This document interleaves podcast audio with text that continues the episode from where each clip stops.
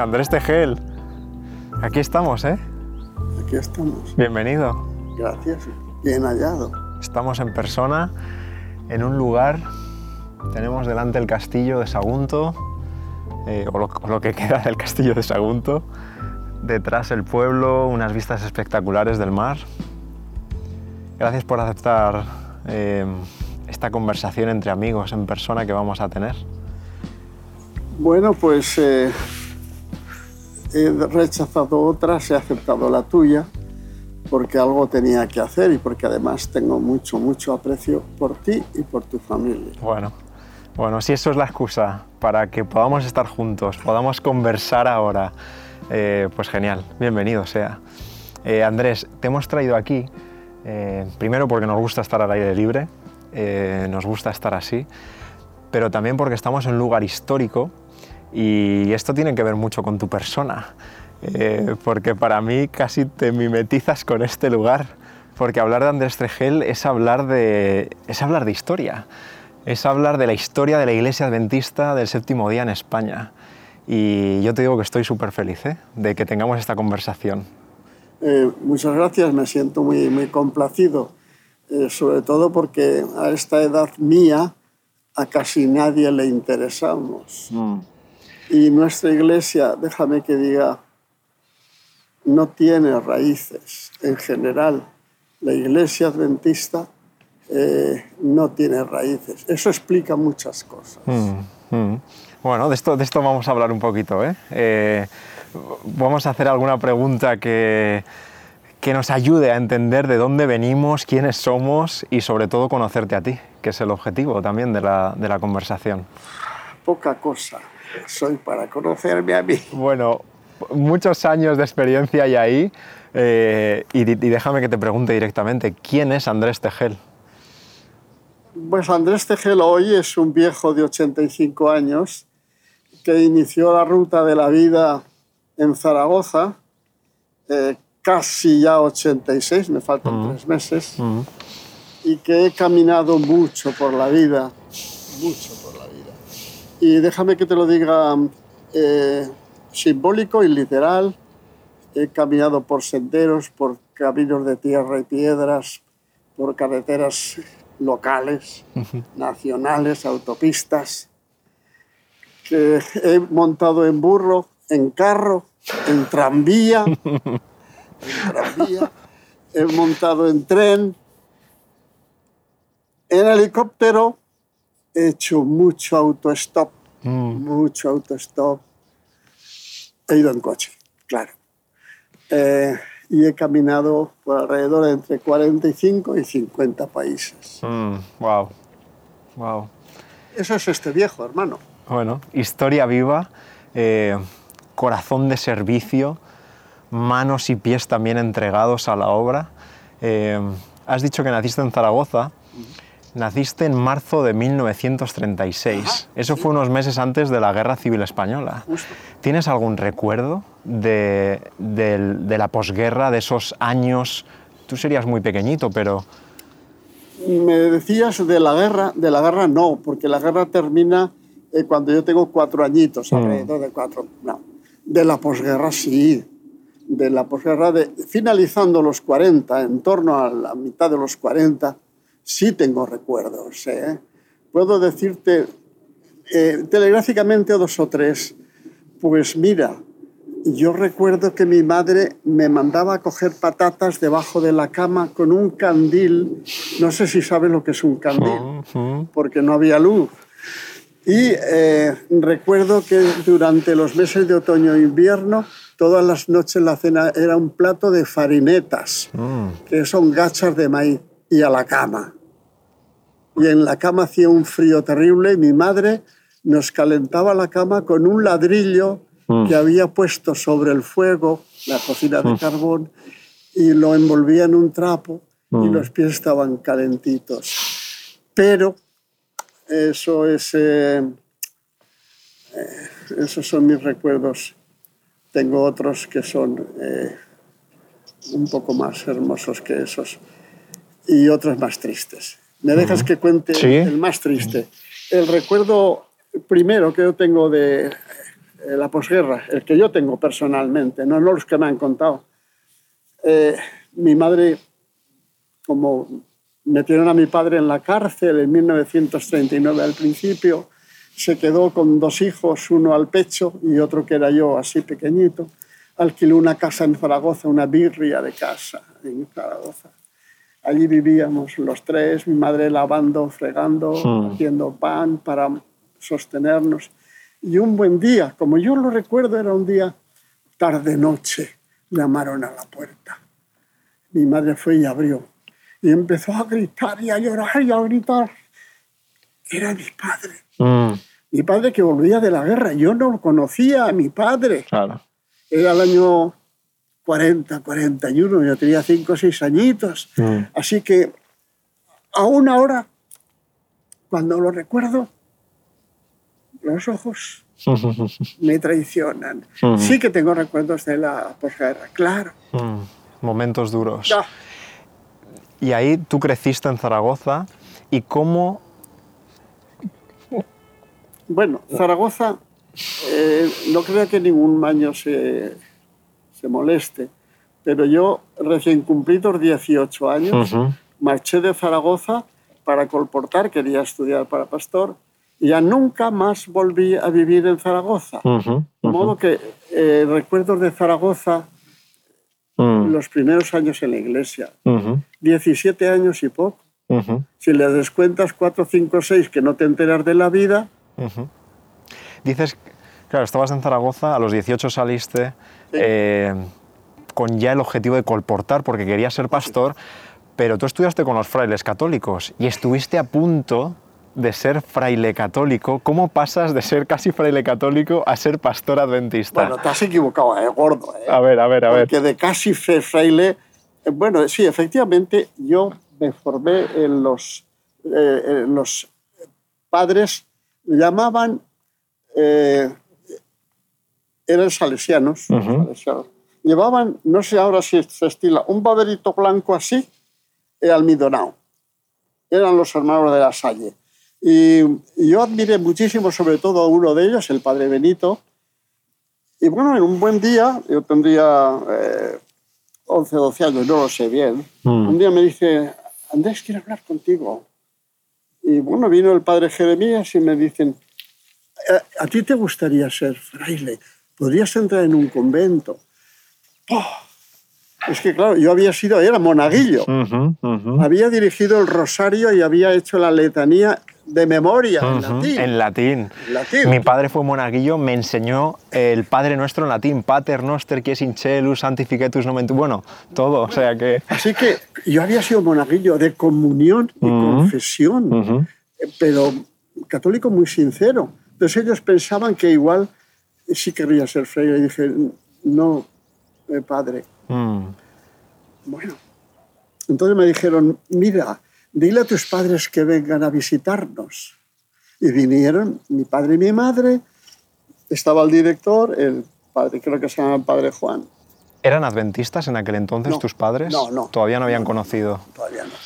Pero faltaba muy poco para que mi madre, Ujú. mi padre fue ateo desde que yo le conozco hasta que murió, Ajá. mi padre. ¿eh? Ajá. Entonces, eh, bueno, acudieron mi padre y mi madre y yo al lado y ellos plantearon nos gustaría que Andrés eh, entrara en un seminario y mi padre y mi madre dijeron, pues lo que el chico quiera. Mm, Y entonces el chico dijo, no, yo no, no quiero eh, entrar en un seminario. ujú, Y al poco tiempo me buscaron un buen trabajo ujú, y empecé como aprendí de peletero en Zaragoza, Ajá. a hacer abrigos de piel. ajá. Y ya después conocimos el, el adventismo.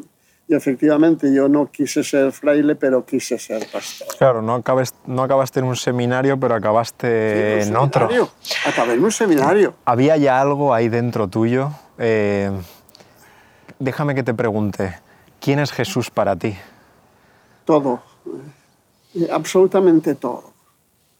Todo Jesús para mí.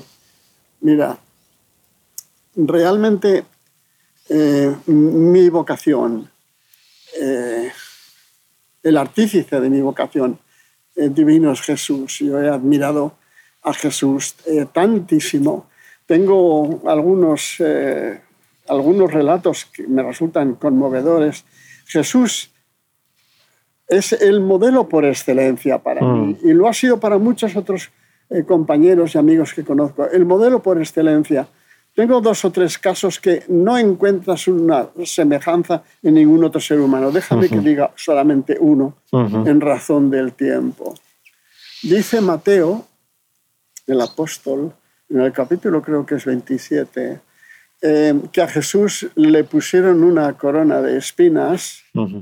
Y lo golpeaban con una caña en la cabeza y le escupían a la cara y unas horas después estaba en la cruz y dijo aquello que dice Juan, perdónalos Señor, Ujú. que no saben lo que hacen. Andrés Tejel, yo perdonaría eso, tú perdonarías esas injurias. Ujú. Jesús es excepcional. Es excepcional. Y quiero decir que toda mi vida he deseado imitarle, pero yo no sé si habría alcanzado yo siquiera la altura de sus tobillos, siquiera la altura de sus tobillos. Es, es- es bonito, es emocionante escucharte, eh, porque con 85 años sigues enamorado de Jesús. Oh. No hay otra figura en la historia y sí me gusta la historia. Conozco eh, muchos personajes de la historia que yo admiro, ¿eh? muchos. Déjame que te diga Lutero, por ejemplo. Yo soy un admirador profundo de Lutero y conozco sus sombras. No ujú. conozco Sí, sí, sí. luces. Sí, no solo tiene luces, ningún ser humano las tiene. ¿Qué ser humano no tiene luces y sombras? Es así. Mm. Jesús es el incomparable, el incomparable. Mm. Mm. Ese amor por Jesús eh, te lleva también a un amor por la iglesia. ¿Qué es la iglesia para ti, Andrés? La iglesia para mí. Nuestra iglesia adventista. Sí, sí, nuestra iglesia, la nuestra. Eh, pues mira, nuestra iglesia eh, para mí es también todo. Déjame que use algunas figuras. Mi iglesia para mí es mi casa, en la que he crecido, he aprendido a andar, a hablar. Mi iglesia es mi escuela, ha sido una escuela. En ella he aprendido tantas cosas. Y algunos exámenes los he aprobado, otros los he suspendido. Mm, Sé, sé que he suspendido algunos. ¿eh? mm, Es, eh, es un hospital. Me he curado de muchas eh, enfermedades congénitas que tenía. Es mi hospital. Es una empresa, es una empresa divina en la que me he desarrollado, he hecho muchas cosas malas y buenas. He hecho muchas cosas. Mi iglesia es una cancha.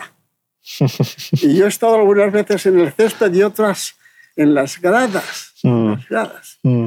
Mi iglesia es el lugar donde he vivido y donde moriré y donde espero a Jesús. Más o menos. Qué bueno, qué bueno. Has pasado por muchos puestos administrativos en tu, en tu vida, desde pastor unos poquitos años, en Alenza. ¿Dónde fue? Bueno, yo te cuento, si tú quieres, eh, pastor. Eh, me preguntabas qué es el lugar donde eh, prefería, preferiría yo, donde me he sentido mejor. Sí, también de- ha sido más importante. Dentro de todos esos puestos administrativos, que han sido muchos, eh, dentro de la iglesia, en Sa Feliz, eh, la editorial, bueno, Yo te puedo decir, eh, mira, no tengo yo ninguna duda cuando yo estudiaba tu cuestionario ayer o antes de ayer, que es cuando lo preparé, no tengo ninguna duda, Sa Feliz, editorial. Mira, estuve en Editorial Sa Feliz 17 años. Dos veces fue director de publicaciones nacional, dos y meses, 19 y pico. Dos veces fui adjunto de publicaciones como estudiante.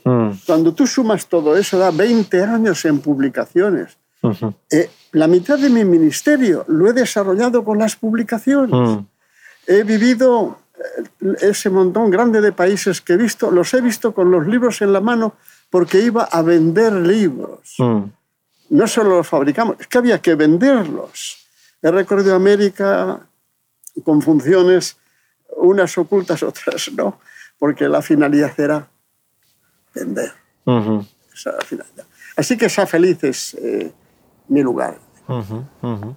Pero estuviste como pastor también en los primeros años. Eh, no, eh, como pastor, desgraciadamente, yo solo he estado dos años Ujú. y siete meses en la iglesia de Alcoy. De Alcoy. De Alcoy. Mm. Ese ha sido eh, un drama, porque yo, mi ilusión de jovencito fue ser pastor de iglesia. Y solo he sido dos años y siete meses. Eh, si cuento eh, los, eh, no llegó al año, los nueve meses que estuve en Madrid, en Alenza, Mm. como tres años escasamente. Pero lo que, lo que estuve en Alenza fue uno de los grandes, así, shocks de mi vida, Mm. uno de los grandes. Yo estaba estudiando en Colón, me vine a colportar, tenía los libros en Reus para colportar aquel verano, Mm. recibí una llamada telefónica de Ángel Codejón, ven urgentemente a Madrid. Mm. Así que dejé los libros en Reus, fui a Madrid y me dice, eh, te vas a hacer cargo de la iglesia de Alenza. El pastor, eh, bueno, está en Estados Unidos, así que no hay pastor, pero no te preocupes. ¿Cómo? Que no me preocupe. Recién salido de Colón, 27 años, pero Alenza, ¿tú sabes lo que es Alenza? Ujú. Con 400 y pico miembros y gente ahí de la talla de, de, bueno, eh, Tomás Catalán, Pedro Romero, gente... Qué meses, chi- chiquillo. Mm. Ese fue mi arranque. Mm. Mm. Dos meses solo como pastor. Un punto inicial en Alenza que, Ah. que fue tremendo. Bueno, no sabes lo que yo... Y a partir de ahí después encadenaste puestos administrativos. fui a Alcoy. De Alcoy me llevaron a publicaciones.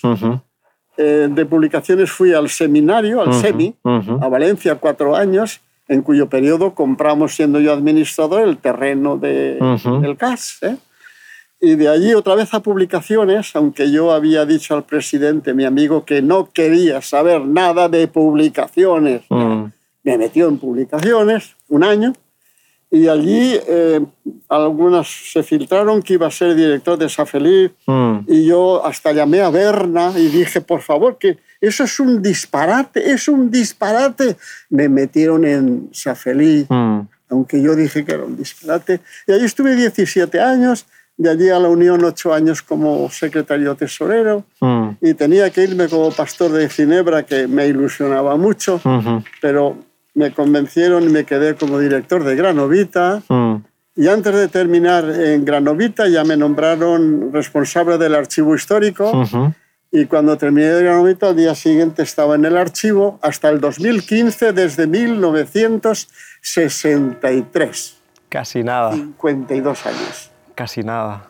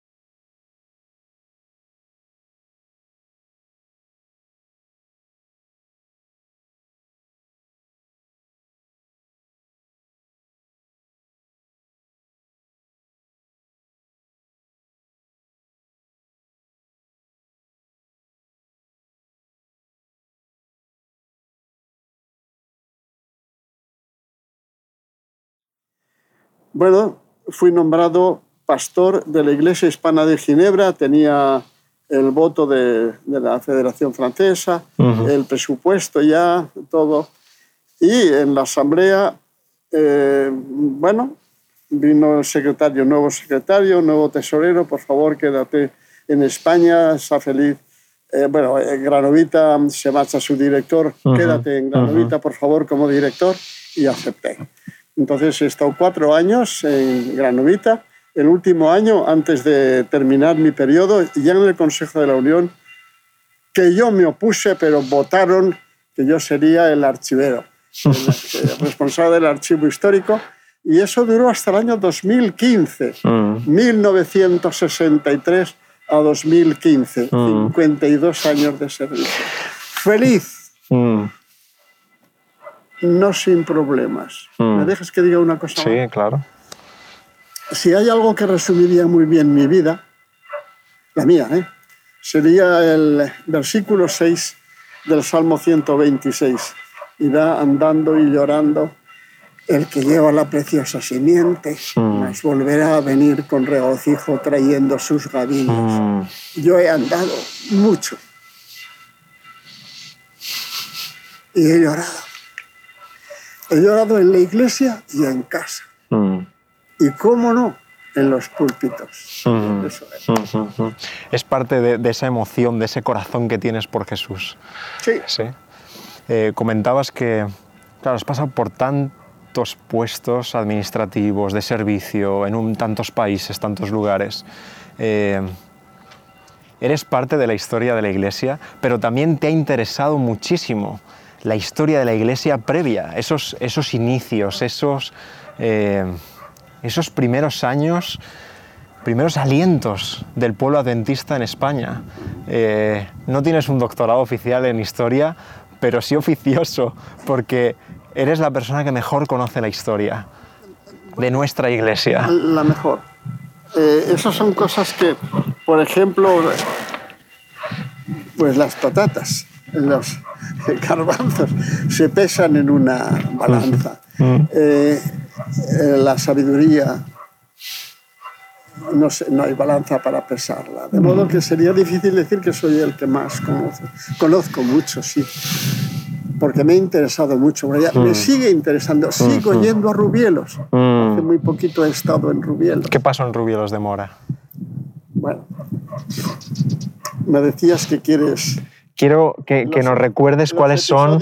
más... Sí, que más te impactan. ¿Qué episodios son los que más te impactan de nuestra, de nuestra historia? Hay muchos episodios, pero déjame que hable de... Eh, quizá un par si, hay tiempo, ¿no? Mm. El primero de ellos, eh, Walter Guido Bond. Era un hombre de 35 años, casado, tres hijos fue a Baeza, Andalucía, porque allí se había desarrollado un grupo muy promisorio y entonces eh, fue a hacer unas conferencias que tuvieron muchísimo éxito mm. y eh, un buen día se sintió muy, muy enfermo. Llamó a su hermano que viniera urgentemente, llamó a Brown que estaba en Galicia que viniera, dijeron para él, oficiar mi funeral. Lo habían envenenado. Mm. Los que se llamaban cristianos lo habían envenenado y cegaron su vida con 35 años. He estado muchas veces eh, solo con mi mujer, con grupos, en donde creo que están los restos mortales de ese hombre fantástico que quemó su vida. Y su hermano Frank eh, se marchó en, el, en diciembre del 23 enfermo se ha dicho qué tipo de enfermedad pudo tener, pero estaba ya mal. Yo nunca hablo de las últimas cartas de Marta y de él, porque no hablo nunca de eso, cómo terminó Frank. Pero terminó muy mal, muy mal. Marchó en diciembre del 23 eh, y murió en abril del 24. Mm. Es decir, se marchó muerto dos hermanos que llegaron a España. En eh, 1903. En 1903. Vienen en barco, cruzan todo el Atlántico, entran por Cataluña. No, no. Ese es el error. Mm. Que yo escribí en una revista adventista. Porque, ¿sabes? Cuando uno hace historia, en la historia que te cuentan los protagonistas hay que ponerle unos signos de interrogantes así de grandes.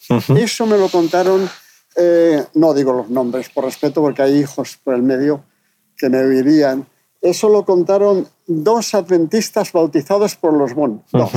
Dijeron, llegaron a Barcelona en barco. Mentira. Mm. No, no, no. Los Bon salieron y fueron a Inglaterra. Eso, llegan, Estuvieron en Inglaterra Llegan en Europa. Llegaron a Valence, Francia. Allí cogieron un tren y se vinieron a Barcelona. Y llegaron en junio de 1903 en tren, no en barco. pero entran a España por Barcelona. Sí, sí, sí. por- Y de por- allí- Por Portbou. Eso es. Con dos bicicletas. Y los eh, eh, tu- tuvieron la vergüenza de cobrarles un impuesto de unas cuantas pesetas por las dos bicicletas.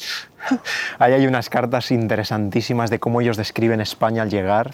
Dos americanos que apenas han aprendido español. Sabían, porque habían comportado en español en el sur de Estados Unidos. Mm, vienen a España, claro, sabían de, de aquella manera, de aquella manera. No habían ido a la escuela de idiomas, por así decirlo, pero entran y bueno, todo, todo este episodio ¿no? en Baeza, espectacular.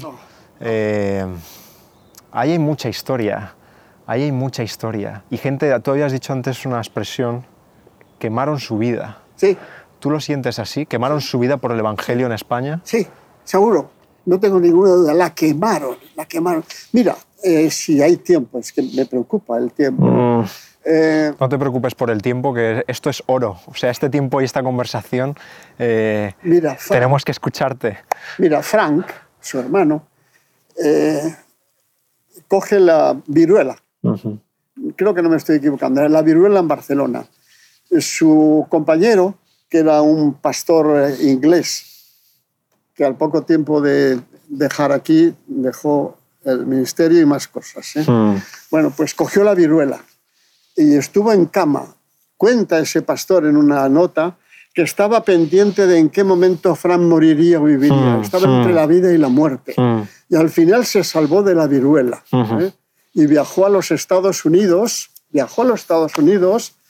eh, encontró una mujer allí, Marta, encantadora, deliciosa, tal vez divorciada ya con dos hijos, pero una gran mujer. ¿eh? Eh, y volvió a España. Mm. Andrés Tejel Almorín. Y soy hombre que creo, me considero de vocación.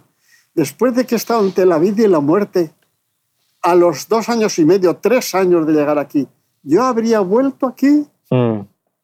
O me habría quedado en mi tierra y digo, olvídate, Envíen a otro. que, que ya, que ya he visto yo he visto yo la caja aquí cerca al lado de Mm, la cama. ujú, ¿eh? ujú. Y volvió.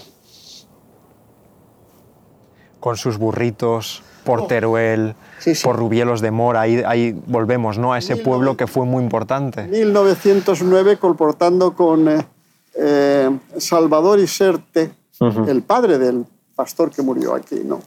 Con Salvador Iserte en 1909, con su burrito. Era un burro que le dejaban el padre de Salvador Iserte, o bien alquilaban el burro por una peseta al día. Llevaban eh, las alforjas, ¿cómo se llama? no? En un- llevaban revistas y Biblias con el palo. Es muy, muy interesante porque en una nota de Frank dice, íbamos por caminos, subíamos cuestas y bajábamos, y si solo llevábamos un burro. ¿Entiendes, no? Ujú. Cuando no podían ya más, había un burro para, para los dos. Hay una foto icónica eh, de, Sí, la tengo. de esto, sí. Eh, ¿Hay otro momento en la historia de la Iglesia Adventista en España que, que te arde por dentro, que te apasiona, que te inspira, más allá de estos hermanos Bond, que son nuestros agentes especiales particulares, ¿sí? Fran y Walter, sus familias también que entregaron aquí eh, su vida, como decías, por el Evangelio, por esa pasión de Jesús. ¿Hay algún otro momento que recuerdes que está en tu memoria, en tu estudio? Eh, algo que digas, wow, tiene que conocerlo estas, las personas, ¿no? Eh, nuestro, nuestros miembros de iglesia. Eso es eh, difícil de seleccionar. Yo, los momentos buenísimos de mi vida los, los grandes momentos de mi vida. Déjame que enuncie nada más eh, un par de ellos en lo particular. Uno de los momentos más hermosos de mi vida fue el día que me casé con mi mujer, que es una... Josefina, ahora vamos a hablar de ellos, ¿eh? Una grandísima mujer eh, y el nacimiento de mis hijos eh, cuando los tuve. Pero aparte de eso, hay momentos, quizá de los mejores momentos de mi vida los he vivido en el púlpito. en el púlpito. no, no en los consejos, dejémoslo ahí, en los púlpitos. En los púlpitos he disfrutado eh, con mi estilo de predicar, como cada pastor lo tiene, he disfrutado tanto, eh, tanto, tanto eh, en los púlpitos de España y mucho en los púlpitos de Inter Sudamérica, Norteamérica, Interamérica, Sudamérica. ¿Qué, ¿Qué, les dirías a Josefina y a David y a Jonathan, tus hijos? Porque seguro que nos están escuchando y viendo. Eh, no lo sé si ellos eh, ahora mismo no, ahora mismo no lo creo, pero en algún momento lo escucharán y verán. Mis hijos y mi mujer. Mi mujer ha sido lo más importante que yo he vivido, que he tenido en mi vida. Si yo, si yo fuera considerado medianamente, medianamente, un pastor de éxito, no lo dudes, eh, no lo dudes, Samuel, un porcentaje lo debo a mi mujer. Mi mujer no ha sido una compañera, no ha sido comparsa en mi ministerio. Ha sido todo en mi vida mi mujer. Con los niños, chata, búscame en los libros que tengo para este sermón, con los críos corriendo, buscando con papelitos en, los libros y tal. Búscame, chata, cópiame eso, esto en la máquina de escribir, copiando que tengo que salir urgentemente para Andalucía, el consejo me manda que tengo que predicar esta noche mm. con Jonatán, con Jonatán, con pañales. Eh, arreglaba todo al coche los cuatro. Puedo decir una cosa un poco fea, ¿no? En uno de esos viajes, eh, Jonathan tenía cinco o seis meses, había que limpiarlo no había agua en la pensión que alquilamos mm. y le lavó el culito con una botella de casera con gaseosa. Eso te explica muchas cosas, corriendo para llegar aquí y allá, para hacer. Yo no encontraba límites a lo que tenía que hacer. Los límites eran que yo ya no pudiera. ¿Te arrepientes de no haber puesto límites? No. El hecho de... No. ¿Hay algo en tu ministerio que digas, ah, teníamos que haber tomado otra decisión o... Sí, sí, sí, sí, sí, sí. Si yo dijera no, diría, pero entonces, ¿cómo es que Pablo dice el más justo peca siete veces mm. al día? O sea, yo, perfecto, perfecto. ¿Se me ocurriría a mí decir eso? No, qué va. He hecho cosas, he dicho cosas a mi esposa, a mis hijos, que después he dicho, ¿y cómo has dicho o hecho o no hecho? Mm. Claro, y en mi iglesia, claro. Yo he sido un tipo un poco peleón, un poco peleón. Y en algunos momentos se dice en el idioma nuestro, se me han ido las cabras al sembrado en algún momento. Y entonces en esos momentos dices, pero ¿por qué? Claro. Una, mira, un, dato nada más, eh, creo que antes lo he dicho ya. Cuando me dijeron alguien me filtró, vas a ser el director de esa feliz. Pero qué disparate, pero qué llamé, por favor, no hagáis. Me estaba equivocando. Eh, casi ningún puesto de los que me han dado, que la mayoría dije es un disparate, lo confieso. Hoy no lo diría fui muy feliz en la mayoría, en todos ellos. Mm. Que no tuve momentos en los que, sí, sí, yo sé lo que es llorar, Samuel. En mi despacho, en mi casa. Y lo que es no comer un día después de salir de la iglesia. Mm. Pero eh, muchas cosas he hecho que no debía haber hecho. Mm. Y algunas que tenía que haber hecho se quedaron sin hacer. El Señor lo sabe. Mm. No puedo decirte otra cosa. Es verdad. Mm. ¿Qué le dirías a una persona, joven, adulto, eh, que se encuentra en un momento de tibieza espiritual? Bueno, que está cometiendo un error muy grave. Muy, muy grave, ¿eh? Porque se está perdiendo el vivir en la fe, con todo lo que eso conlleva. La fe, vivir con esperanza, no es lo mismo que vivir sin esperanza, ¿o no? No, es tanto. Vivir con esperanza, vivir con ilusión. Cambia todo. Eh, eh, Eso es, es como de vivir al día a vivir en la noche, que se está equivocando. Ujú. Porque en la iglesia hay momentos, hay momentos tan maravillosos, tan, tan sumamente maravillosos, que uno no se puede perder. Eh, mira, eh, llevar la fe, comunicar la esperanza, dar consuelo a gente que sufre, eso es algo que se hace en la iglesia. Yo diría como en ninguna otra parte. Y eso se lo están perdiendo. ¿eh? ¿Puedo contar una pequeña anécdota? Ah. No sé cómo la aguantaré. Esta, esta. Bueno, estaba yo dando estudios bíblicos en Madrid en mi primer año. Y bueno, eh, había contratado una señora que debió venir a una conferencia para dar estudios bíblicos. Era una señora ya mayor y viu- viuda. Y entonces eh, le di varios estudios bíblicos y un buen día volví a su casa y yo eh, abrí mi, mi Biblia para dar el estudio bíblico siguiente. Y me dice, pastor, ¿no, no le importaría repetir el de la semana pasada? Yo había hablado de la segunda avenida, la Tierra Mm. Nueva. No, no, señora, que va. Así que volví a hablar de la segunda avenida, el- esa esperanza por excelencia. Y bueno, dos veces. Y volví la semana siguiente para darle el estudio bíblico que correspondía. Llamé a la puerta. Contestaban. Llamé. Salió una señora. ¿A quién busca? Dije a la señora. Se la hemos enterrado Wow. esta semana. Que ha muerto.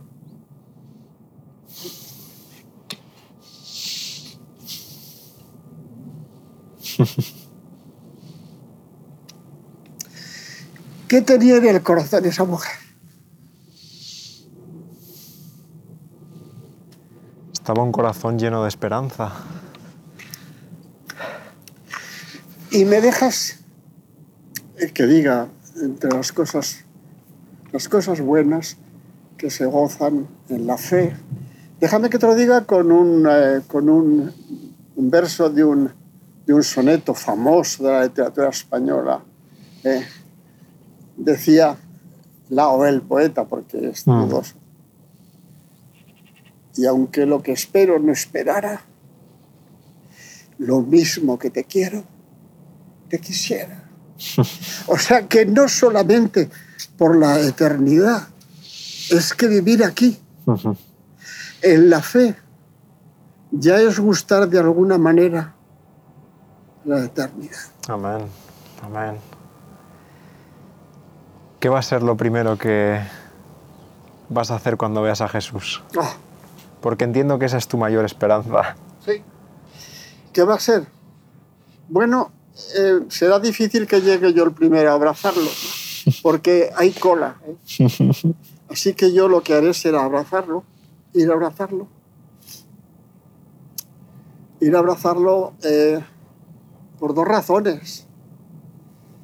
Porque habré rebasado el umbral de la eternidad, Mm. De la eternidad, que se dice poco. ¿eh? Eh, habré, habré llegado a ella y además traeré eh, una mochila cargada de cosas buenas que viví aquí por él. Mucho, mucho. Pero a ver si conseguiré abrazarle sin llorar, Samuel. Ay, no, ahí vamos a llorar todos. No, no, pero, un llanto no, de, pero- fiesta, de alegría. Escúchame, escúchame, que dice Apocalipsis 21 que no habrá más llanto, pero yo soy de los que lloraré. Y yo, Señor, déjame por última vez, por favor. Sí, sí, sí, sí. Bueno, pero, ¿sabes? Querría que esto sucediera con mi mujer, que es admirable, Mm, con mis hijos. mm. con mis nietos. Tengo un montón de amigos y no amigos con los que me gustaría que compartiéramos la eternidad. Mm. Entre otros a Samuel. Bueno, yo quiero estar ahí. José Luis. acuerdo Aitor. ¿Cómo te llamas? Aitor. Con todos. Sí, sí, sí, sí, claro. Yo le abrazaré, sí, y lloraré. Y voy a contradecir Apocalipsis y el Juan. Ahí vamos a estar. Tenemos que estar ahí. Por la misericordia y la gracia de Dios, que aceptemos en nuestro corazón y que sigamos caminando. Y acabamos ya, Andrés. Te quiero dar las gracias, ¿eh? no solo por este rato, sino por todo tu caminar de servicio de la mano de Jesús con tu familia, de servicio en la obra, eh, porque sigue siendo historia viva de nuestra iglesia, porque has querido guardar esa historia para todos nosotros y compartirla. Y para mí, para, para el equipo, era muy importante que tuviésemos este momento de recordar algunos, algunos episodios eh, que nos impulsan, porque nos ayudan a ver de dónde venimos, pero nos empujan hacia adelante, hacia, hacia Jesús, que al final esta es la meta. Así que gracias por, por esa inspiración que nos has traído, Andrés. Bueno, eh, te puedo decir que he venido a la fuerza un poco. Pero te ha forzado el espíritu. No, no, no. eh, eh, no es la primera cosa que he hecho a la fuerza y la he hecho porque debía hacerla. No porque sintiera un placer especial en hacerla y porque iba a salir una cámara. Todo eso no me importaba nada. No estoy acostumbrado a estas cosas y yo creía que, eh, creo, creía, esta sociedad eh, no admira lo viejo. Lo viejo ya no tiene sentido. ¿eh? Tiene que ser joven y guapo, aunque no sepa nada. Necesitamos buscar esas sendas antiguas para que nos indiquen el camino hacia donde tenemos que ir. Así que, hermano Andrés, gracias por estar aquí, Ha sido un placer, Samuel. por estar en persona y vamos a estar en persona con Jesús pronto. Estoy convencido de ello. Mañana, ahora mismo, ojalá. Que el Señor te bendiga en todo. Igualmente, Samuel. Gracias, Andrés. Gracias.